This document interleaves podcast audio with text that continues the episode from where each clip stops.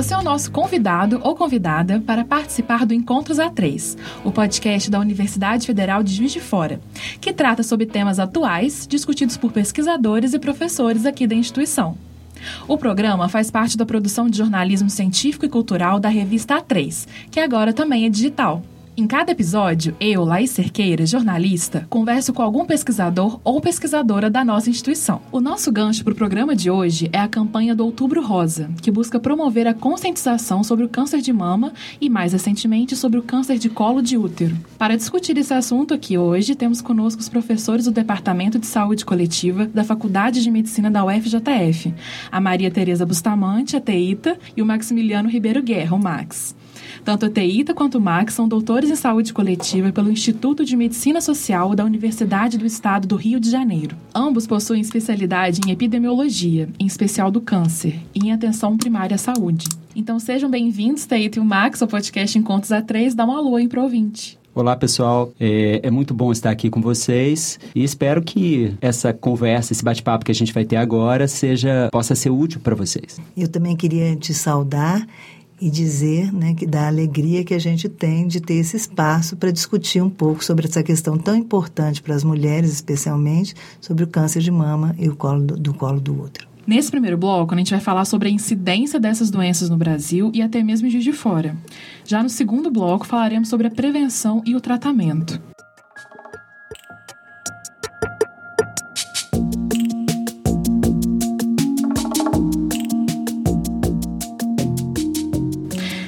Dados do Instituto Nacional de Câncer, o INCA, em 2018, o câncer de mama foi o principal entre as mulheres, atingindo 29,5% da estimativa de casos novos da doença. O câncer de mama é também o que mais mata mulheres, com um índice de 16%. Já o câncer de colo de útero fica em terceiro lugar no total de incidência de câncer em mulheres, com 8,1%, e em quarto na mortalidade, com 6,2%. Se você quiser saber mais sobre esses dados, a gente vai deixar um link aqui na descrição do episódio. Teita, conversando, começando aqui com você, há quantos anos que você pesquisa esses dois tipos de câncer e como que você analisa esse número de casos? Existe um, um aumento na incidência ao longo desses anos? E se sim, o que se deve a essa alta? Então, eu trabalho com câncer de mama de colo do útero já há algum tempo, né, especialmente quando a gente montou o programa de pós-graduação, que nós montamos um grupo de pesquisa em câncer que trabalha nessa área de epidemiologia do câncer, né? e especialmente com os cânceres de mama e colo do útero. E por que disso? Né? Porque eles são um desafio para nós todos. Né? Eles atingem muitas mulheres e são cânceres que são preveníveis. Daí o nosso empenho em estudá-los. É, você estava falando das incidências, né? Eu acho que é importante. Cânceres, então, o câncer de mama é um câncer dos mais mais prevalentes, incidentes e responsável por grande mortalidade no mundo todo, enquanto o câncer do colo do útero ele já é raro nos países desenvolvidos e aqui no Brasil ele ainda é um câncer considerado comum. Em relação ao câncer de mama, as altas incidências nos países desenvolvidos né, e as tendências do crescimento do número de casos novos observados nos países em desenvolvimento, como o Brasil, provavelmente refletem uma combinação de fatores demográficos, como o envelhecimento da população, aliados a fatores relacionados ao desenvolvimento social e econômico, como o adiamento para ter filhos, né, o menor número de filhos, o maior sobrepeso e obesidade, a inatividade física e também né, o aumento na cobertura do rastreamento mamográfico e na conscientização sobre o câncer de mama, que faz com que as mulheres sejam diagnosticadas. Então, isso contribui com o aumento também da incidência. No câncer do colo do útero, né, eles, é, como eu disse, eles vêm apresentando quedas em, nos países é, desenvolvidos, já são considerados raros, né, e mesmo no Brasil e em alguns países em desenvolvimento, esse câncer tem diminuído. Então, uma coisa muito importante foi o rastreamento pelo, pelo exame de Papa Nicolau, né, que é o exame citopatológico, que é oferecido aqui na, na, no Brasil e em vários países do mundo. É um exame simples de ser realizado né, e de baixo custo custo e que então permite o rastreamento. Então esses os declínios então do, do câncer de colo do útero né, foram atribuídos a fatores ligados também ao rastreamento e à melhoria do nível socioeconômico ou uma diminuição no risco de infecção persistente por HPV de alto risco. O HPV é o, o papiloma vírus, que é uma causa necessária para a ocorrência do câncer do colo do útero. Então, isso é resultado, nessa né, menor prevalência, de melhoria na higiene genital, redução da paridade e redução da prevalência de doenças sexualmente transmissíveis. Max, agora com você. Quando diagnosticado de forma precoce, o câncer de mama ele tem um alto índice de cura, mas a taxa de mortalidade aqui aí no Brasil ainda é muito alta. Então, isso quer dizer que o grande problema continua sendo o diagnóstico tardio? É, sim, de fato, o câncer de mama, quando diagnosticado em fase inicial, é, apresenta um excelente prognóstico e, portanto, vai exigir uma terapêutica menos agressiva e exibir menor impacto na qualidade de vida da mulher. Ou seja, quanto mais precoce for o diagnóstico do câncer da mama, melhor será a possibilidade de controle da doença. Bom, no Brasil, a mortalidade por câncer da mama vem apresentando tendência de queda nos últimos anos, o que pode ser atribuído à melhoria do tratamento e também à ampliação do rastreamento mamográfico no país. Contudo, a taxa da mortalidade por câncer da mama ainda é alta no Brasil, quando comparada com a de países desenvolvidos. Um outro aspecto interessante a ser levado em consideração em nosso país é que essa tendência de queda ela é maior nas regiões mais desenvolvidas em relação às regiões menos desenvolvidas, o que retrata as desigualdades no acesso ao diagnóstico e ao tratamento do câncer da mama no Brasil. O estágio do câncer da mama ao diagnóstico é, sem dúvida, um dos principais fatores prognósticos, ou seja, quando a doença é diagnosticada em um estágio muito avançado, que é o diagnóstico tardio, a probabilidade de sobrevivência reduz consideravelmente. O problema é que estudos nacionais não têm observado redução ao longo do tempo no estágio avançado da doença no momento do diagnóstico. Isso significa dizer que temos que reorganizar com urgência as estratégias de detecção precoce do câncer da mama no país. Teita, no seu artigo sobre as tendências étnico-raciais e sociais do câncer de mama no diagnóstico aqui no Brasil, um dado acabou chamando a nossa atenção, que é a prevalência de diagnóstico de câncer em estágio avançado em mulheres que se declararam como negras e pardas e com pouca ou nenhuma educação formal, e menor em mulheres que estudaram em uma universidade identificadas como brancas. Aí eu queria saber como você chegou nesse resultado o que, que pode justificar essa desigualdade. É, nesse artigo são apresentados os resultados dos dados dos registros hospitalares de câncer disponibilizados pelo Instituto Nacional do Câncer. Esses registros são de hospitais especializados em câncer, né, os CACONs e o NACONs, que eles têm, é, para serem credenciados, eles precisam manter esses registros, que são muito importantes para avaliar a qualidade da atenção, a gente usou essa base de dados analisando os dados entre 2001 e 2014. E eu gostaria de ressaltar que esse trabalho é realizado dentro do âmbito de um projeto que a gente chama de Projeto Newton, né, que está justamente preocupado em avaliar essa questão do rastreamento do câncer de mama no país. E ele conta com a participação de pessoas da UERJ, ele é coordenado por uma professora da UERJ, a professora Gunnar Azevedo, e também pela professora Isabel Santos, da Universidade de Londres, tem a professora Estela Aquino, da Universidade Federal da Bahia, e o professor Eluf, da Universidade de São Paulo. Né? Então, esse, a gente vem desenvolvendo vários estudos, e nesse estudo, né, usando esses dados dos registros hospitalares de câncer, a gente viu isso, né, que o estadiamento é, dos casos avançados, estadiamento 3 e 4, né, que são do diagnóstico tardio, como o Max falou, representam 40% dos casos tratados, né, dos casos atendidos no Brasil nesse período.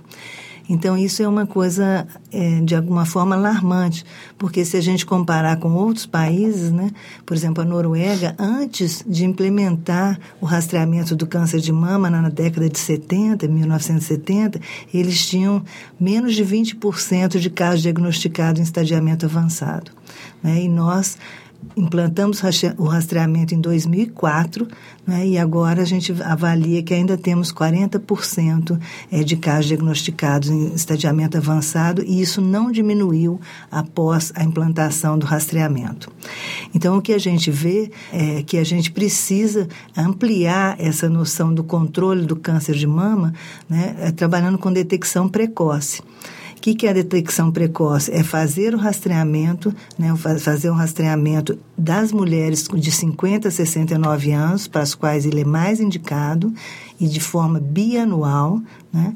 E, por outro lado, estar muito atento à detecção precoce, porque quando a gente fala de estadiamento avançado, significa que esses cânceres que são detectados, 40% deles já são, pelo, por exemplo, eles têm nódulos normalmente maior que 2 centímetros e que poderiam, portanto, ser palpados pela própria mulher. Então, a gente precisa informar bastante a população sobre a questão da detecção precoce no sentido né, desse diagnóstico precoce. E a gente, então, tem feito um trabalho aqui para alertar sobre esses sinais e sintomas do câncer, né, do câncer de mama, para que elas então busquem essa atenção médica e não fiquem apenas no rastreamento. Eu não estou dizendo que o rastreamento é importante, é importante sim, mas é importante também que os serviços estejam atentos para o diagnóstico precoce desses cânceres. É novamente como você ressaltou, né, a gente observa essa, essa questão da desigualdade social né, influindo nas doenças, na distribuição das doenças no Brasil. Então, é, né, além disso, a gente vê que as pardas e negras, que se autodeclararam pardas e negras, e aqui com nenhuma escolaridade, quer dizer, tem é, o estadiamento ma, bem mais tardio do que as brancas com nível superior. Então, mostra essa desigualdade e alerta ainda mais para a importância né, da gente, é, da, das unidades básicas de saúde, fazerem um trabalho é, importante diante dessa população, considerando essas que são de maior risco. E queria também é, falar um pouquinho sobre o, o, próprio Instituto Nacional do Câncer, nas diretrizes que foram lançadas em 2015, ele já alerta para isso. Né? Ele percebe essa questão e, e, alerta que essa detecção precoce do câncer né, pode ser feita nesses dois aspectos, do rastreamento e do diagnóstico precoce, e que nós temos que investir nesses dois braços. E aí, pensando na trajetória desde a prevenção até o tratamento de câncer de mama e o de colo de útero, qual que é a situação do sistema de saúde oferecido no Brasil quando comparado a outros países? Por exemplo, você já citou o caso da Noruega, né? Uhum. As políticas de prevenção e controle do câncer da mama e do colo de útero evoluíram bastante ao longo das últimas décadas no Brasil. Houve ampliação da cobertura dos exames preventivo, que é o exame de Papa Nicolau, para prevenção do câncer do colo de útero, e da mamografia, em todo o território nacional. E a Política Nacional de Atenção Oncológica possibilitou maior acesso da população aos meios necessários para o tratamento do câncer no país. Entretanto, ainda coexistem deficiências estruturais e organizacionais que dificultam o alcance de um resultado ainda mais satisfatório no que se refere ao controle destes cânceres. Por exemplo, o rastreamento feito no Brasil ainda é oportunístico, ou seja, não é organizado. Não tem uma sistemática de convocação das mulheres integrantes da população-alvo para a realização do exame. Apenas aproveita-se a oportunidade de contato da mulher com o serviço de saúde para disponibilizar o rastreamento. Em ambos os casos, tanto no exame de rastreamento para o câncer de colo de útero, quanto no exame mamográfico para o rastreio do câncer da mama, o que se observa no país é que há um grande percentual de exames que são realizados fora da faixa etária preconizada.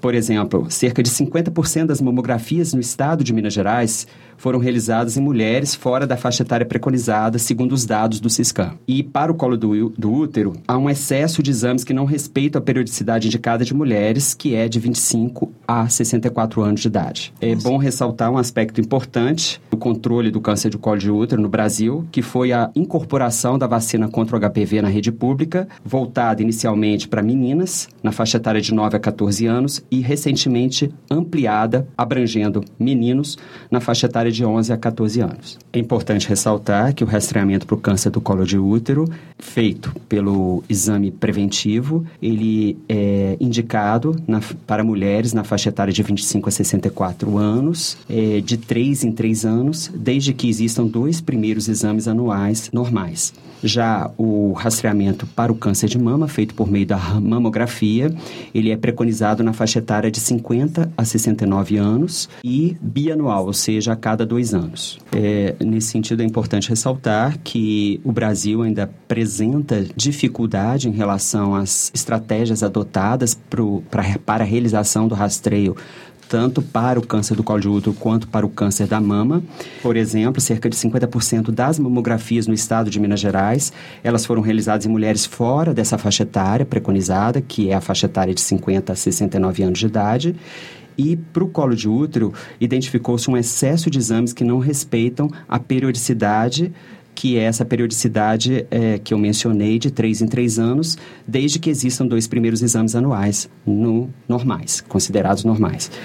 E um aspecto importante também a ressaltar no controle do câncer de colo de útero no país foi a incorporação da vacina contra o HPV é, na rede pública e ela é indicada inicialmente para meninas na faixa etária de 9 a 14 anos e mais recentemente incluindo meninos na faixa etária de 11 a 14 anos de idade. Max, e aí tem um exemplo bem sucedido de política pública em relação à prevenção de câncer de mama e de colo de útero no Brasil ou algum no exterior que possa servir de inspiração? Sim, um dos exemplos mais bem sucedidos de Programa Nacional de Rastreamento no mundo foi desenvolvido pela Inglaterra entre as décadas de 80 e 90 para o controle do câncer do colo de útero. O país investiu nessa época em um sistema de convocação das mulheres da população alvo, por meio de cartas convites e outras estratégias governamentais, que possibilitaram a ampliação da cobertura do exame preventivo de 42% em 1988 para 85% em 1994. Houve, nesse momento, a migração do rastreamento na época oportunístico, realizado no momento de um atendimento eventual, para um rastreamento organizado, que progressivamente passou a controlar as mulheres na Inglaterra em falta com rastreamento e de acordo com a periodicidade recomendada. Você diz cartas convites, eles enviavam cartas para as casas das mulheres? É, criaram mecanismos em que houve a possibilidade de alertar a mulher sobre a necessidade de realização do exame. Legal. Então, é um estímulo adicional além de outras estratégias como é, abonar a falta ao trabalho, é, criar mecanismos que possam permitir, de fato, que a realização do exame seja é, feita na prática, então, viabilizada para as mulheres. Eu gostaria de ressaltar que, que o exame do Papa Nicolau, ele realmente ele pode ser muito efetivo no controle do câncer do colo do útero. A gente tem experiências né, de alguns, alguns municípios e até brasileiros né, em que esse rastreamento foi feito de maneira organizada, captando né, as mulheres e conseguindo, portanto, uma cobertura superior a 80%, e eles hoje não têm casos em estadiamento avançados de, desses cânceres. Né? E é uma coisa interessante, nós estamos falando para o ouvinte de Juiz de Fora, especialmente, aqui em Juiz de Fora a gente ainda encontra, né, apesar de termos uma rede de unidades básicas de saúde é bastante grande, a, a, a cobertura é boa, essas unidades oferecem exames de Papa Nicolau, né? não há muita dificuldade de acesso e, no entanto, se você for ainda nos hospitais especializados, a gente ainda encontra casos né, de, é, de câncer do colo do útero com estadiamentos avançados, o que nos dá uma tristeza imensa, porque eles poderiam ser completamente evitáveis, porque quando você diagnostica um câncer desse em fase inicial, é, é simplesmente uma cirurgiazinha muito pequena feita, né? Assim que pode resolver este problema. Teita, você já ah. trouxe a discussão aqui para Juiz de Fora, você citou o exemplo aqui da cidade, e aí, segundo dados do INCA e da Secretaria de Saúde, a cada ano surgem 300 novos casos de câncer de mama aqui na cidade. E qual que é o panorama de Juiz de Fora em termos de infraestrutura e qualidade no tratamento do câncer de mama, então? Então, eu considero que Juiz de Fora ela tem uma situação é, bastante, digamos, animadora em relação ao câncer de mama. A gente vem analisando, a gente tem, a, acompanha já desde 1989 mulheres com câncer de mama assistidas aqui em Juiz de Fora e os nossos dados de sobrevida, por exemplo, são, são muito bons, né? E é comparáveis até a alguns países europeus. Quando você diz sobrevida de mulheres que sobreviveram? É, a gente trabalha com um indicador que é assim, a partir do diagnóstico, quanto tempo essa mulher sobreviveu, né? E, e um indicador muito utilizado mundialmente é a sobrevida quantas sobreviveram cinco anos, quantas sobreviveram dez anos. E a gente tem os indicadores é, bons em relação a, a essas mulheres assistidas aqui em Juiz de Fora. E uma coisa interessante, nós começamos uma coorte mais recentemente, mulheres atendidas entre 2014 e 2016. Esse é um estudo específico do Hospital Oncológico, né, que atende, atende tanto o SUS quanto o privado, que é o Hospital 9 de Julho. E a gente viu lá né, que 70 82% das mulheres foram diagnosticadas em estágio inicial. Então já é um, alento para a gente, né, que modifica bastante esse dado que eu tinha apresentado há pouco, né, de 40% com estadiamento avançado. Então, aqui em Juiz de Fora, nós estamos então com, né, com uma melhoria nesse sentido. Com essa resposta, então, a gente encerra esse primeiro bloco e a gente fica com a gente nos próximos segundinhos que a gente vai voltar e falar um pouco mais sobre prevenção e tratamento.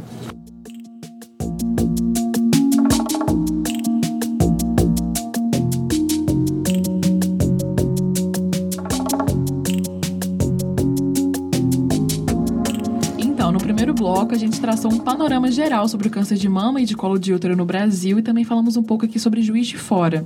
E agora eu acho interessante a gente trazer essa discussão para o nosso ouvinte sobre a prevenção e o tratamento.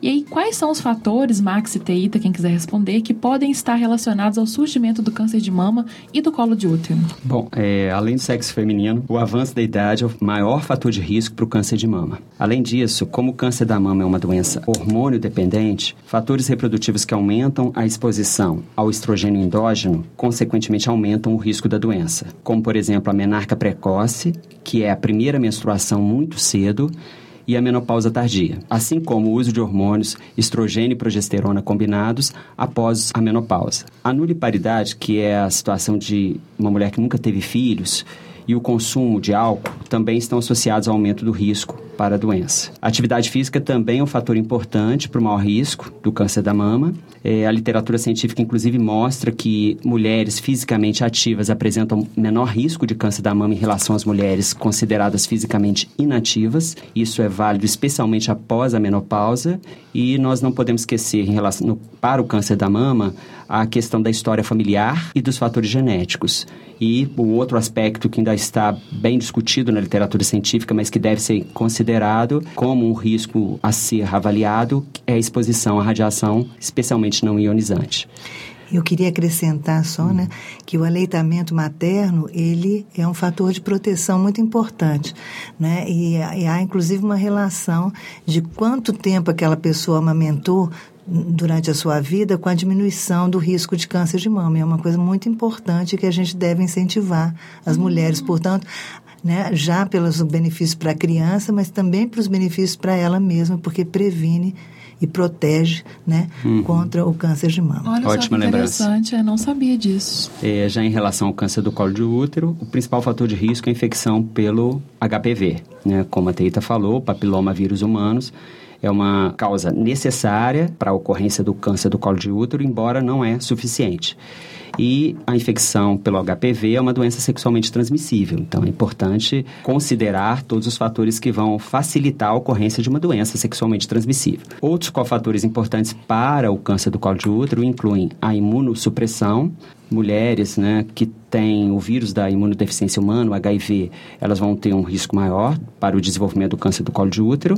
Entre os fatores né, relacionados aos hábitos de vida da população, destaque-se o consumo do tabaco, né, do cigarro, tabagismo.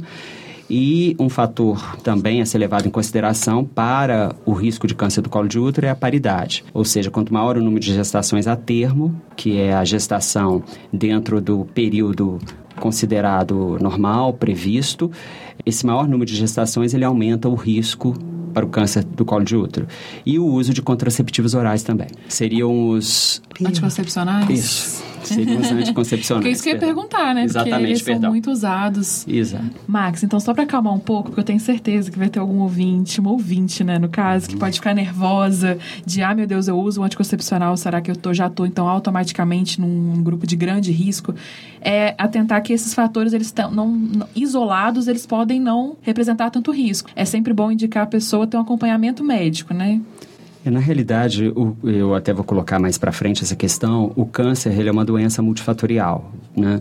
E vários fatores são levados em consideração, eles são importantes para que o câncer venha se manifestar. Isso não é diferente para o câncer da mama e para o câncer do colo de útero. A questão é que as, o simples a simples exposição, o simples contato, a prática de alguma dessas situações que foram mencionadas, ela não se configura necessariamente num, num risco importante. Isso tem que ser avaliado dentro de um contexto que a mulher, no caso, está inserida. Então, quando eu mencionei o uso de contraceptivo oral, que na verdade é o anticoncepcional, é, que é uma prática extremamente difundida, essa associação que é feita entre o câncer do colo de útero e o uso de contraceptivo oral, pelo fato de que é, isso facilita a prática sexual. Mas desde que ela seja exercida de forma segura, desde que não exista multiplicidade de parceiros, é, isso não vai colocar a mulher numa situação de risco. Então, é dentro desse contexto que é, deve ser considerada a contribuição desses fatores de risco aqui mencionados. O mesmo raciocínio é, se aplica a maior número de gestações a termo. Não quer dizer que a mulher que teve mais filhos, ela necessariamente vai ter uma maior predisposição de ter câncer do colo de útero.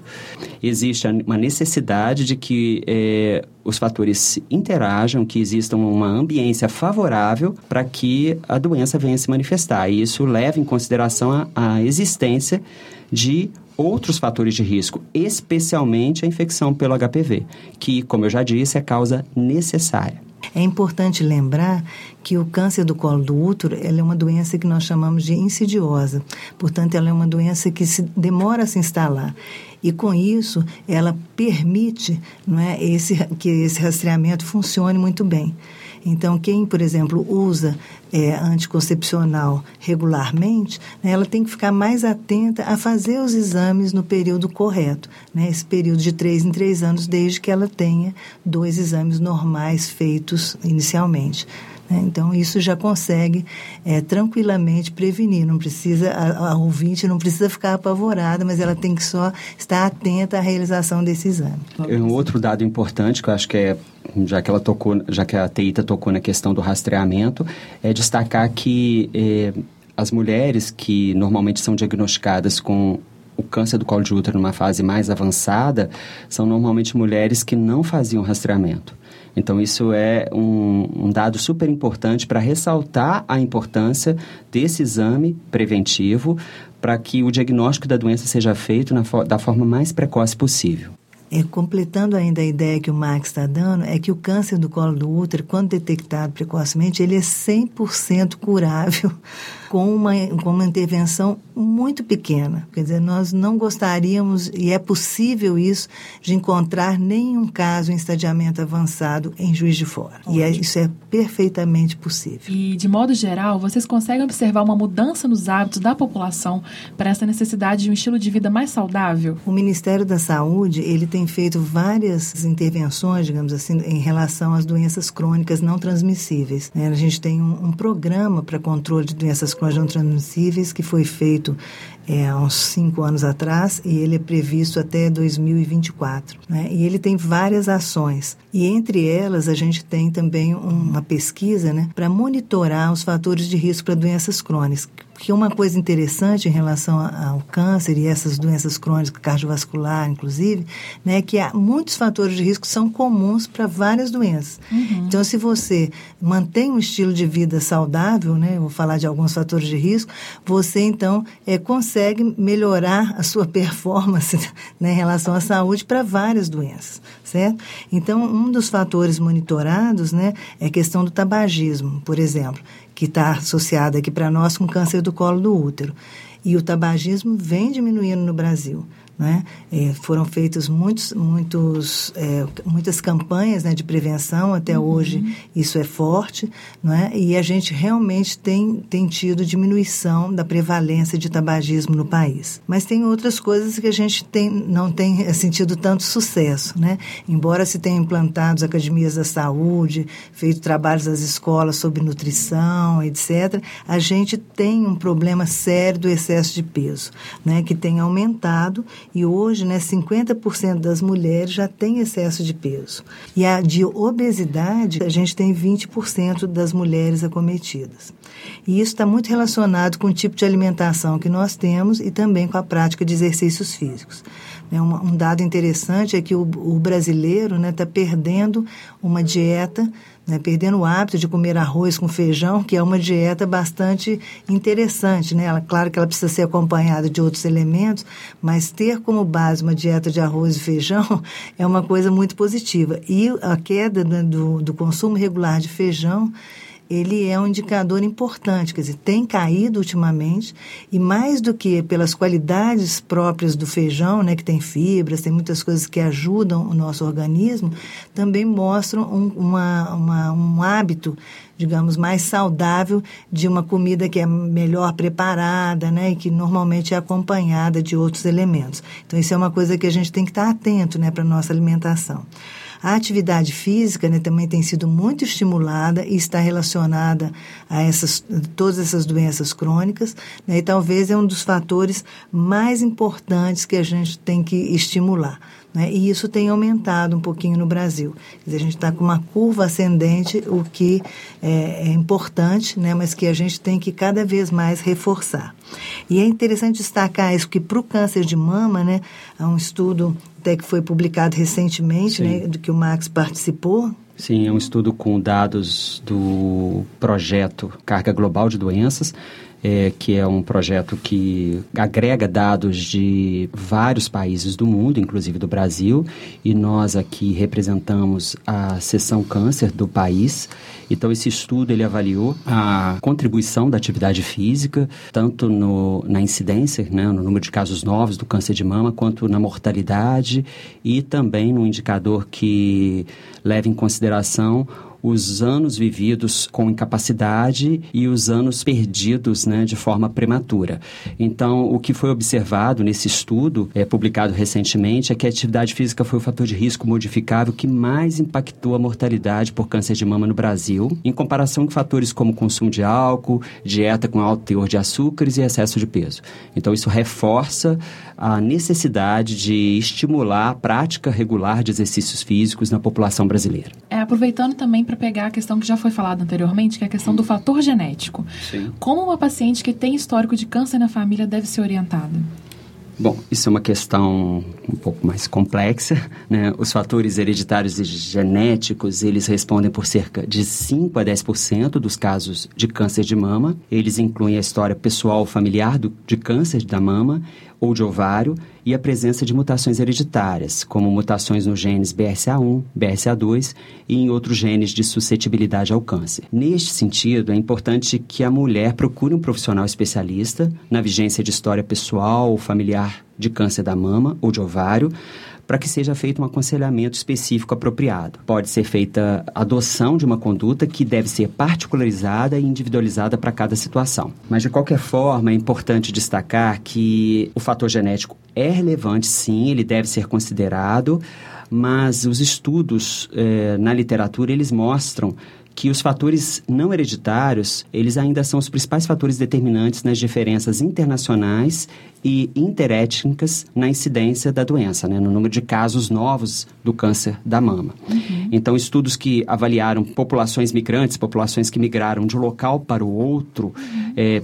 populações que tinham baixo risco para o câncer de mama, que migraram para regiões que existia um alto risco para a doença, esses estudos mostram que as taxas de incidência ao longo das gerações sucessivas, elas aumentaram para o câncer da mama. Então, isso corrobora, isso reforça o fato de que os principais fatores para a ocorrência do câncer da mama, eles são fatores não hereditários. Uhum. Embora reforçando a necessidade de que na vigência, na presença de uma história pessoal familiar do, de câncer da mama ou de ovário, seja feita a busca por uma orientação especializada. E aí, existe uma recomendação geral de que as mulheres devem iniciar a prevenção de câncer de mama fazendo a mamografia a partir dos 40 anos. Aí vocês podem explicar melhor para as nossas ouvintes qual é a orientação quanto a esse exame? Então, a orientação oficial do Ministério da Saúde que é baseada em, em, evidência científica né, e também adotada por diferentes países, por exemplo, Estados Unidos, Inglaterra, Canadá. É? E o rastreamento deve ser feito na faixa etária entre 50 e 69 anos de idade. Né? É nessa faixa etária é que a mulher melhor se beneficia de fazer o rastreamento mamográfico. E a cada dois anos. E a cada dois anos, né? Obrigada.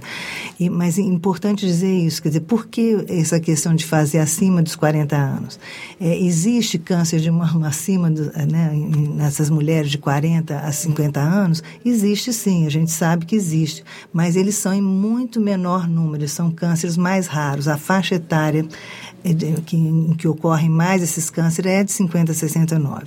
Além disso, a mulher abaixo de 50 anos, né, entre 40 e 50 anos, ela pode se beneficiar pouco da mamografia, por causa das próprias características da mama dessa mulher nessa idade, né, em que esse exame ele tem uma, né, uma sensibilidade, uma especificidade diferentes e que às vezes então não conseguem diagnosticar e podem inclusive alarmar essa mulher, né, trazendo um resultado falso positivo. Então, nesse sentido, é que a gente diz né, que o rastreamento mamográfico a ser feito na população é de 50 a 69 anos, baseado em evidência científica. No, no outro caso, dos 40 aos 50, ele não há, há recomendações né, é, negativas para que seja feito. Por quê? Porque causarão algum tipo de prejuízo para essa mulher, inclusive por conta da radiação, né, então que ela recebe. E, e, essa própria radiação recebida, se ela for né, muito constante durante a vida, ela pode se associar à própria aumento da incidência do câncer de mama. Né? Então é, é, preciso estar atento a isso, é preciso estar atento a esses diagnóstico, é, o diagnóstico precoce, quer dizer, esses sinais e sintomas e que podem acometer essa mulher para poder, então, que esse programa de controle se baseie nessa detecção precoce. Né? Quais são os sinais que essa mulher tem que estar atenta? Né? O primeiro e mais comum, que eu acho que as mulheres já têm conhecimento sobre isso, é a questão do nódulo também alguma secreção ou perda de líquido pelo mamilo, quando você tem retração da pele, alteração da cor, espessura ou textura da pele de, da mama, né? ou retração ou alteração da posição ou forma do mamilo. Quer dizer, são, são sinais né, que podem ser observados pela própria mulher. Então, a gente recomenda isso, quer dizer, que ela esteja atenta aos sinais do seu corpo, conheça o seu corpo e procure, quando tiver alguma dessas alterações, os serviços de saúde o mais rápido possível. Além dessa, dessa atenção né, ao próprio corpo, vocês também recomendam uma visita ao médico regular, mesmo que não seja para fazer o exame de mamografia, mas essa visita regular ao médico, esse acompanhamento também com o profissional da saúde? Sim, certamente. Quer dizer, é preconizado isso, né, que cada pessoa deveria ser vista né, por um serviço de saúde ao menos uma vez anualmente. E aí existe essa questão dos ciclos de vida que a gente fala, né, que que essa, essa questão, assim, se a mulher vai numa unidade de saúde, eu estou falando especificamente da mulher, porque estamos abordando esses tipos de, de doença, né, que ela, por exemplo, se ela está nessa faixa etária, deve ser recomendado esses, esses exames, né, tanto de mama como de colo do útero. Então, de estar atento a isso e informá-la, né, deixá-la consciente sobre essas questões. Hoje em dia, a gente tem caminhado muito para essa, essa questão de partilhar quando está fora da faixa etária em que, em que há evidências que essas pessoas vão se beneficiar desses exames, dele então partilhar do médico ou do profissional de saúde, partilhar com essa pessoa essas escolhas. Porque hoje a gente tem trabalhos, por exemplo, que mostram que a mamografia, né, em alguns casos, ela para cada caso que ela consegue diagnosticar precocemente, você tem três casos de sobretratamento. Quer dizer, aqueles diagnósticos que, na realidade, eram falsos positivos e que desencadeavam uma série de comportamentos e de, de ações do serviço de saúde que estavam prejudicando mais a mulher do que ajudando. Então, isso quer dizer que o autoexame e o exame clínico em um ginecologista ou uma ginecologista é o meio mais acertado para o diagnóstico? Não. A mamografia ainda é o exame de eleição para o diagnóstico precoce do câncer da mama, mesmo considerando as limitações que esse tipo de exame apresenta. Lembrando sempre da necessidade de priorizar a faixa etária que é recomendada pelo Ministério da Saúde, mas que cuja recomendação é, é, é, foi baseada na rotina adotada pela maioria dos países que implantaram o rastreamento organizado do câncer da mama no mundo e que se baseia em evidência científica de benefício da da mamografia na redução da mortalidade e no balanço favorável entre riscos e benefícios. Contudo, no Brasil, a estratégia do diagnóstico precoce é muito importante, porque aqui nós estamos inseridos num contexto de apresentação avançada do câncer de mama ao diagnóstico. Então, esse diagnóstico precoce ele contribui para que seja alcançada uma redução do estágio da apresentação do câncer da mama, destacando a importância de educar a mulher e os profissionais de saúde para que seja reconhecido com a maior rapidez possível os sinais e sintomas da doença. E também que a rede ela possibilite um acesso facilitado, rápido aos serviços de saúde, para que a mulher possa tanto fazer esse diagnóstico de uma forma precoce, quanto também tratar do problema, uma vez que ele, ele seja identificado. Max, e aí, teoricamente, o câncer de colo de útero é o mais fácil de ser tratado se ele for diagnosticado no início. Uhum. E agora a gente também tem a vacina, né, para HPV, como vocês já citaram na rede pública. Então, a gente pode dizer que estamos caminhando para uma redução da incidência do câncer de colo de útero? Sim, é bom destacar que a abordagem terapêutica, né, o tratamento do câncer do colo de útero, ele é altamente efetivo e muito menos invasivo quando a doença é diagnosticada numa fase inicial. O que, que é fase inicial? É quando o câncer não é invasivo. Então, o rastreamento da doença por meio do exame preventivo, se ele é, for realizado de forma organizada por uma determinada população, ele vai possibilitar, sim, o diagnóstico precoce da infecção pelo HPV, das lesões precursoras, até mesmo do câncer numa forma não invasiva, numa forma mais precoce. É, já a vacinação contra o HPV, que foi instituída na rede pública do país, ela também pode potencialmente contribuir para a redução a longo prazo dessa carga do câncer do colo de útero no mundo. E essa prática é recomendada pela Organização Mundial de Saúde. No Brasil, o maior desafio é garantir funcionamento de um programa de rastreamento populacional de forma organizada, né, que tenha uma estratégia de convocação das mulheres, que elas sejam estimuladas a realizar o exame preventivo e que seja facilitada essa realização. Né, como eu coloquei, alguns países até é, usam estratégia de abono de faltas, né, desde que a mulher comprove que faltou porque realizou o exame. Então, isso ajuda, isso legitima a realização do exame.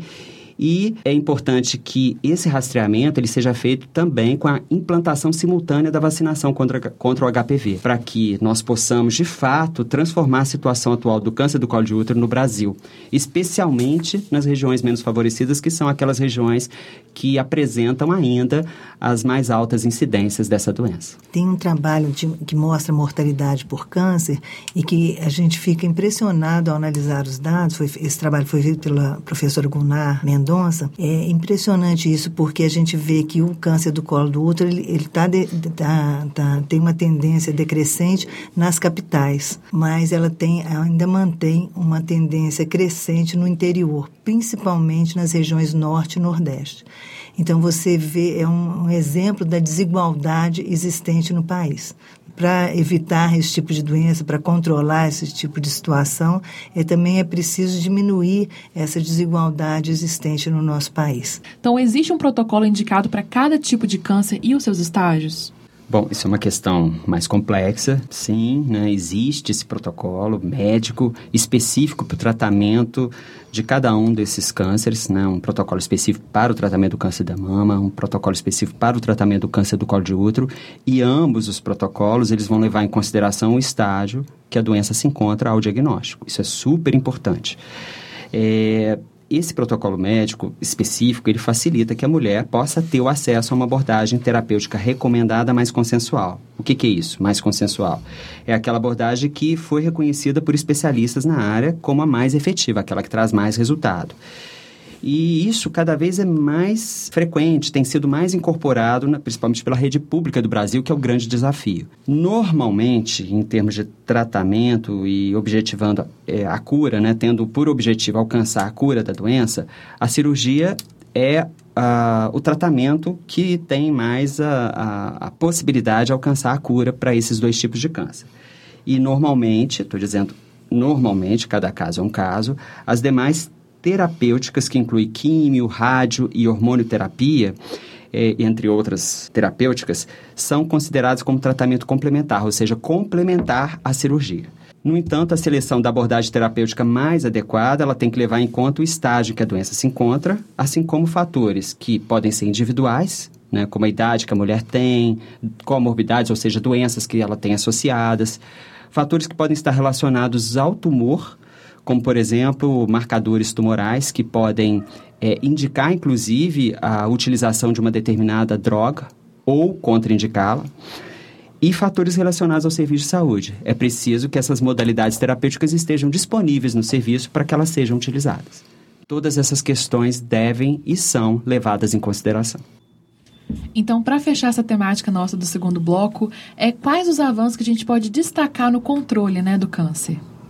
Bom, é, primeiramente eu gostaria só de reforçar que o câncer, de uma forma geral, é uma doença complexa, é multifatorial por essência, portanto é influenciada por múltiplos fatores em diversos níveis, em diversas dimensões. Tudo isso deve ser considerado para sua origem e para sua para sua evolução. E eu quero também é, enfatizar aqui, cada vez mais o câncer é uma doença que tende a se cronificar. Consequentemente, ele tende a fazer parte da vida do indivíduo por mais tempo. Então as pessoas vão viver por muito tempo ou toda a vida com câncer e, e isso não significa necessariamente que ela não vai ter qualidade de vida. Pelo contrário, ela pode ter muita qualidade de vida, até mais do que pessoas que não têm câncer. Alguns fatores de risco para o câncer como genéticos e hereditários, eles apresentam, no momento, pouca possibilidade de intervenção, embora seja possível intervir. Então, é, como já foi colocado, né, se existe uma história familiar de câncer da mama, pessoal ou familiar de câncer de ovário, é importante consultar o profissional especializado para que seja obtida uma orientação, uma conduta de como fazer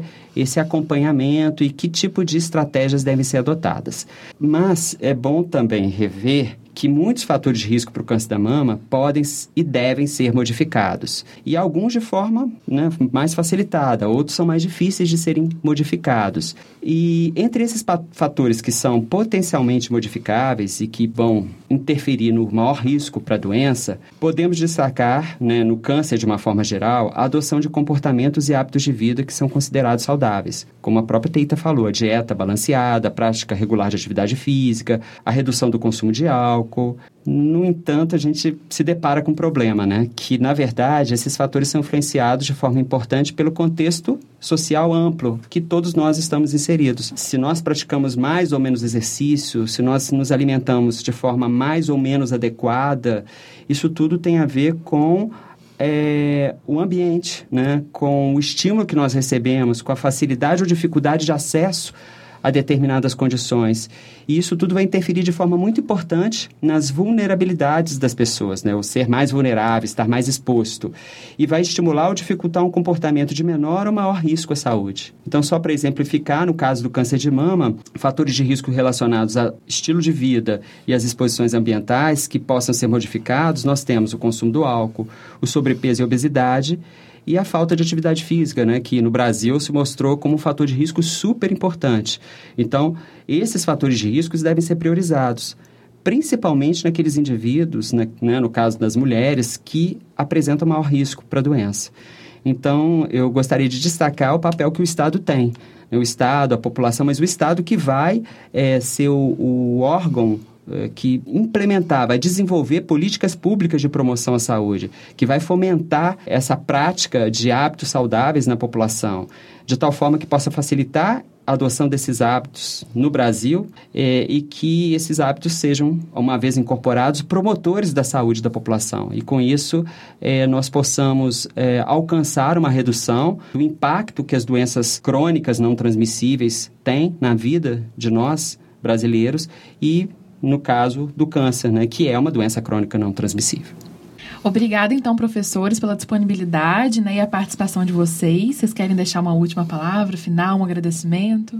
Então, gostaria de agradecer essa oportunidade. A gente, como professor, né, é, principalmente como servidor público, né, e que acredita na saúde pública no país, agradece muito essa oportunidade de estar podendo contribuir né, com algum esclarecimento. E eu espero realmente que vocês tenham ficado motivados, né, que você tenha ficado motivada, né, especialmente se é uma mulher, mesmo não sendo, que possa informar a sua companheira né, sobre a questão do controle né, do câncer de mama, estimulando então um estilo de vida saudável e fazendo a prevenção que aqui nós apresentamos. Obrigada e a gente está sempre à disposição né, para alguma outra informação.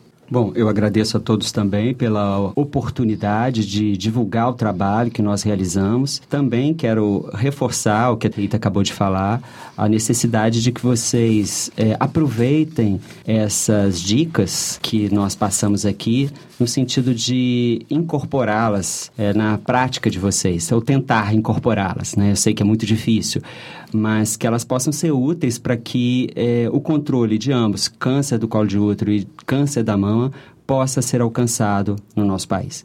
É, pessoal, para quem quiser saber um pouco mais sobre o nosso trabalho, sobre as pesquisas que nós realizamos, é, por favor, acessem o site do Programa de Pós-Graduação em Saúde Coletiva ou do NATES, N-A-T-E-S, ambos da Universidade Federal de Juiz de Fora, que são os locais é, que nós estamos inseridos e desenvolvemos essas atividades. Muito obrigado mais uma vez e até breve. Obrigada eu, né? Eu também é, aproveito para estender o agradecimento ao ouvinte que ficou aqui com a gente por acompanhar esse encontro, ressaltando também que o Encontros A3 sempre vai contar com pesquisadores aqui da UFJF para conversar sobre temas de interesse público.